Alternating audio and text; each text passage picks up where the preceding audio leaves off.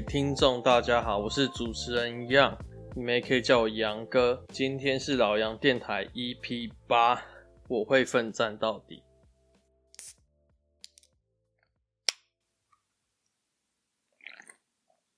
我今天又喝美酒了，有个名字叫什么“微醺第一条”系列，我觉得还不错啊。啊，前面也是照惯例稍微讲一下了。就这一拜，我决定这一拜我决定了一件大事啊，对我来讲蛮大的事情。然后心里其实也是有一些焦虑跟烦躁，但这件事其实并不是一件坏事啊。其实整件事情是还不错的，但不知道心里为什么就是。会有些烦躁，可能有点怕怕的吧。反正等这个等这件事之后处理到一个段落之后，到时候会专门做一集为大家讲解的。反正就是最近做了一个很大的决定了，对我来说蛮大的。之后之后有机会我们再录一集，应该说之后一定会录一集啊。所以到时候我们再讲。我这一拜发生什么啊？除了我自己的私事之外，这一拜还发生一个另外一件大事，就是我们美食公道博 Toys。涉嫌贩毒被收押，其实我觉得他是蛮敬业的啦，从米其林餐厅吃到看守所。所以如果我觉得如果他确定要被关的话，因为现在好像是法官觉得 Toys 他是贩卖二级毒品未遂罪，但是检方他们是想要以既遂来起诉他，因为未遂和既遂的刑度差很多。但不论是哪一个都没有差，反正应该都是会被关啦。就是照现在的证据来看的话，轻的话可能就是被关两三年，重的话可能就无期徒刑。但不论如何，他十年后出来，一定有一堆题材可以做成 YouTube，可以当个牢狱型 YouTuber。我在想他出来会不会拍一个系列叫那个喇叭公道伯啊？因为我看 PTT 上啊，有人分享一些监狱的八卦。其实，在台湾监狱里面是严格禁止性交的，虽然是合意的也不行。如果被抓到，是是会加重判刑的。但是人的欲望是很恐怖的啊，就是他们总会想到办法可以那个，你们知道的。所以呢，如果他好运一点的话，他遇到一个比较温柔、比较绅士的狱友。他可能就比较没有那么痛苦了，但是如果他就是这么衰，就是这么不幸遇到那种喜欢来硬的，我是听说有人被硬上到精神崩溃了，所以我觉得他进去之前还是先烧香拜拜，不要让他遇到那种喜欢硬上的，也不是说他迷信啊，但也是不要铁齿比较好。我这边是有一个建议啊，就像外国电影一样，你可以去买通一些狱警啊，帮你带一罐那个 KY 的那个润滑液进去。不然照我在 P T C 上面看到的那个八卦，我觉得你出来之后根本应该很难正常运作。好吧。想回美食公道伯系列，其实我一直对这个系列很没有兴趣。虽然说应该是很有效果啊，因为就是在那边踢馆嘛，反正就是那个反差嘛，在米其林餐厅吃到这种难吃的东西，一定是很有效果啊，而且会让人觉得他很敢讲，很直言不讳。但其实我不是很同意他这样做了，我觉得他这种做法很有问题。评论美食的话，我觉得 OK，但是给店家复评，我也觉得是合理的。但是 po 上 YouTube。这点我觉得，如果是我，我我不会希望我的店被人家公审。你可以跟我反映，做生意总是会有疏失嘛，总是会有需要改进的地方。但你 po 上去公审，甚至用你的影响力，然后让大家不再来我的店光顾，我是不知道他是怎么想的。但他做这些系列的时候，他有没有想过，他因为他这种评论，他的影响力，然后可能会造成很多人被他影响。就是假设那个店因为他的影片。而被攻击，甚至是因为他的影片、他的观众的评论，或者是他他这影片发出所影响、波及出去的那些效应，然后造成这个店倒闭啊，经营不下去，或者需要裁员。有些人可能很需要这个工作，诶他有可能有家庭要养，他有可能有病，需要这笔钱，或者是各种啊。尤其在现在这疫情的时候，然后因为他美食公道博这个系列，造成有些人失业啊，无法生活，影响到家庭。讲真的。Toys 也不用负任何责任哦，他甚至还拿着这个影片创造出来的盈利、创造出来的流量去接业配拿钱，然后再用这些钱去买，嗯，你们知道，也可能是我想的太黑暗了。但仔细想想，他就是踩着别人的尸体往上走啊，他就是靠着就是践踏别人嘛，就像鱿鱼游戏里面那些人一样，用别人身体挡下一发一发的子弹，然后用别人的性命让自己往更前面的关卡前进，往更好的地方前进。而且讲真的，Toys 以他现在的流量，以他现在的声量，要接各种业配啊，应该不是什么问题。他应该也有很多资金资本可以开店。其实我很不理解为什么他要去卖毒品，毕竟他又不是生活很过不去的那种人，他根本没有必要铤而走险吧。其实我觉得大麻这个东西都还是有讨论空间。如果以后有机会做好更多功课的话，感觉可以讲一集。反正现在重点不是大麻，重点是大麻现在在台湾是还是毒品。你偷偷抽就算了，卖大麻的刑责更重，你还去做，只能说，唉，反观。反观弃毒权统神，根本就是这件事的最大赢家，声量又被炒起来一波。统神也算是元老级的网红嘞，六七年应该有了。很多网红根本撑不到这个时候，但统神每次感觉快要销声匿迹的时候，突然也会爆出一些事，然后他又会红起来。像之前那个披萨店啊，还有他在台北摆摊的时候跟那个主办方吵架，还有这一次，每次他不红的时候，他又突然有很有争议的事跑起来。反正每次发生这些争议的时候，同神都可以撑过了，甚至都可以变成那个媒体流量，然后反馈到自己身上。我这里也没有要诬赖同神啊，但我觉得我这也没有诬赖同神，而且我觉得我我想这件事情也不太可能。不过，假如真的我想的发生的话，干真的太神了。就是如果这整件事情都是同神的操作，不红的时候他操作一波又红起来了。他他他又可以延续他的网红寿命，干，这真的太神了！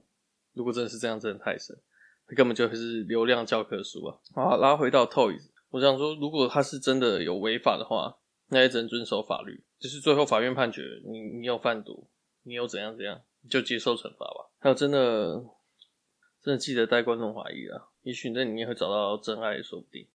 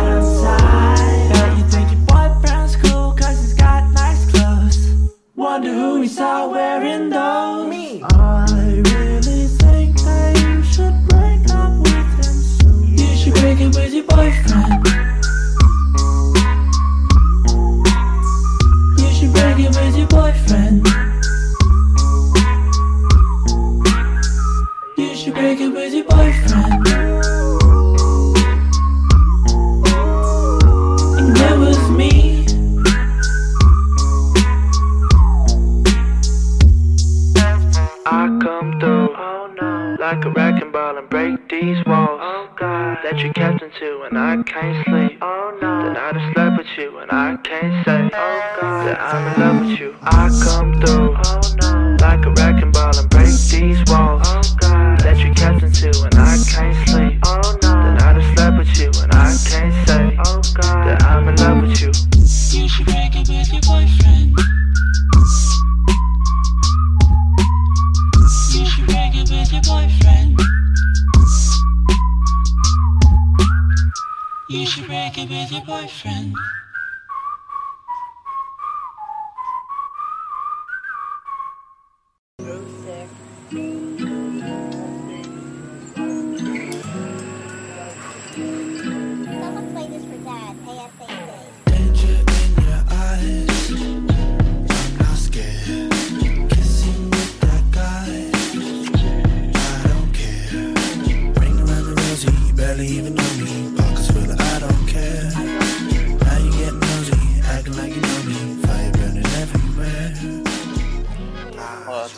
来自这首歌是来自 Love Leo 的 Boyfriend，B O Y F R E N，我没有在说什么，总之呢就是这样啦。有犯错就是接受惩罚。但听说他出来之后也没办法继续待在台湾，会被遣返回香港。哎，为什么要为什么要断送自己的前程？好啦，Toyz 的事情大概就讲到这。上礼拜推片的时候，不是有提到鱿鱼游戏吗？它真的是到这礼拜热度还是不减，真是爆红到一个夸张的程度。所以我就想说，既然它那么红的话，那我今天就来再蹭个一集好了啊！根据 Netflix CEO 的说法，由于游戏很有可能成为 Netflix 收视率最高的影集，而且它已经确定是非。英语影视作品之中最卖座的一部，就是除了英语系的作品以外，外语系的它已经是第一了，先宝座第一的，是真的还蛮厉害的。我觉得这已经不是有钱就能办到的事情，你要钱，你要资金，我想中国多的是，但他也没有搞出这种现象级的作品出来。我这里不是要说中国很很弱啊，还是怎样，我没有要调侃他们的意思，我是说。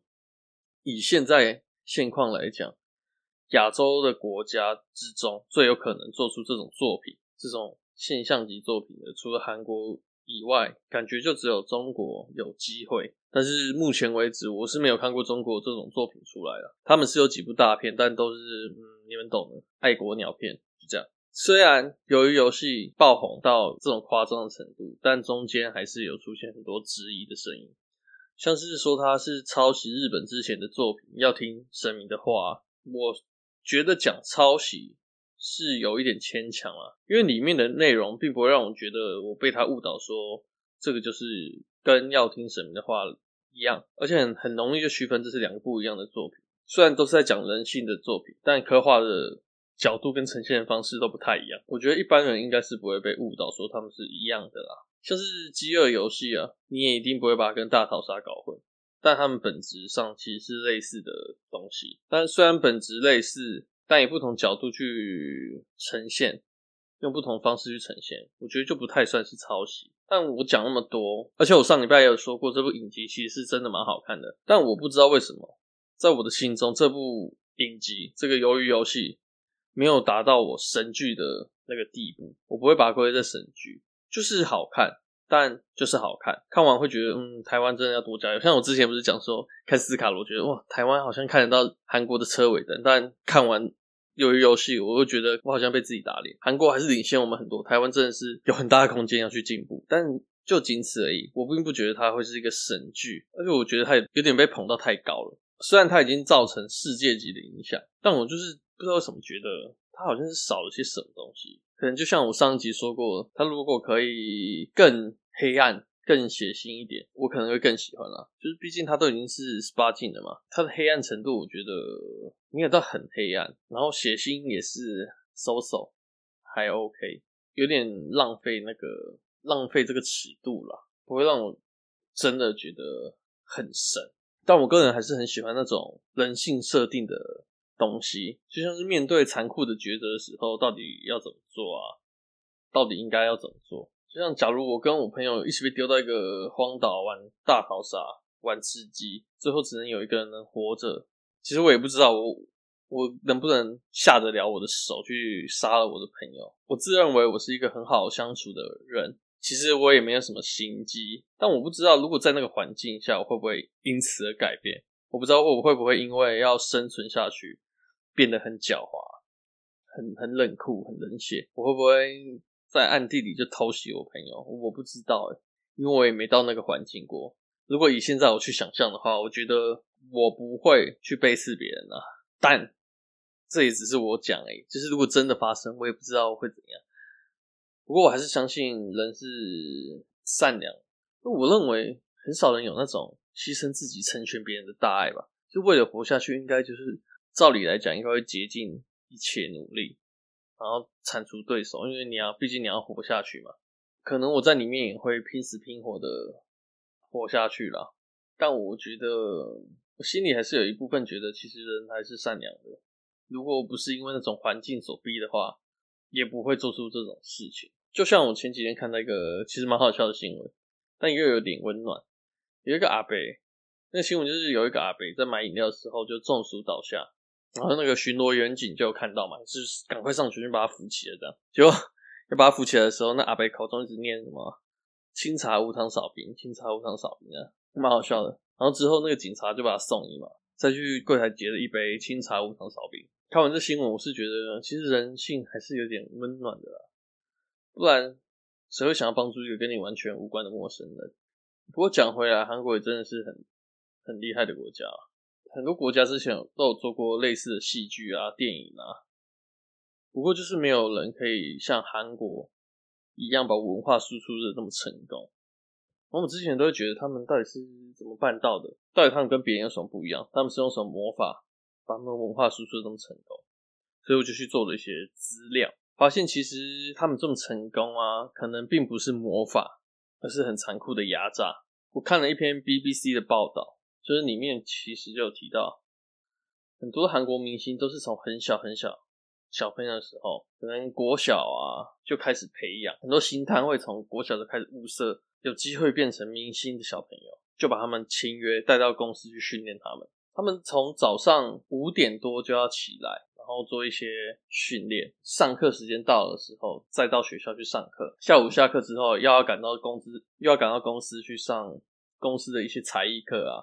唱歌、跳舞、发声练习啊，然后面对呃面对群众、面对媒体一些素养的课，大概练习到晚上上课上到晚上十二点再回家，休息时间大概只有五个小时，五点起床就是重复一样的事情，所以他们很多艺人都是从超级小的时候就开始在打基础，所以而且是我觉得是非常不人道的，所以他们其实基基本功都很强啊，而且他们其实压力蛮大的，竞争很强。所以他们抢其实是合理的，然后那些经纪公司啊，其实会给他们签，其实会跟他们签一些非常不合理的合约，因为合约时时间都超长的，一签就是十几年，所以你如果中间想要脱离也是很难，不可能，除非你付一大笔违约金。所以后来很多韩国艺人受不了压力，自杀或者去吸毒，或者是反正你们也知道，韩国很常有艺人自杀嘛。就是因为这些事件才改变一些一些不合理的地方啊，像他们好像从十几年合约变成就是变短变七年这样，所以我觉得其实韩国文化输出很成功，他们的确实力很强，不过他们都是建立在那种血汗之上，就让我想到那个赌博默示录啊，他们也都是欠那个公司钱嘛，所以被打到地下当奴隶去挖矿去还债，然后玩这些游戏取悦那种高层的人。其实这些艺人、这些童星对那些公司来讲，也不过是他们的赚钱机器而已。而且因为合约很不合理，所以他们付出的远比他们拿的、他们赚的还要多很多。这也是我觉得非常黑暗了，不比不比鱿鱼游戏黑暗程度不比鱿鱼游戏还低了。啊，今天其实有点感冒，就是现在录音的时候头超痛，真的超级痛，而且很很想睡。因为我刚吃完药而已。那我们现在来放最后一首最后一首歌啊，一个韩国很可爱、还蛮正的跟女歌手叫 Summer Soul，她跟 Charming Lips 合作的 Billionaire，就是 Billion 是多少？百万富翁，Million 是百万，所以这是亿万富翁。推荐是 Summer Soul 乘以 Charming Lips 的 Billionaire。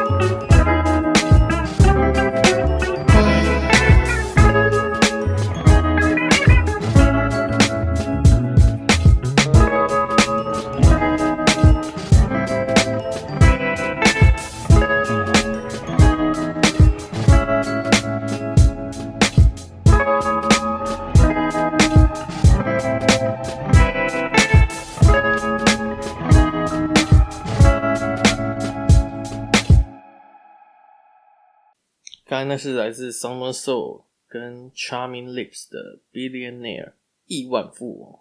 其实想想，现实跟那些游戏其实很像的。现实其实不比那些游戏不残忍啊，但我相信还是有温暖的，但现在还是好的。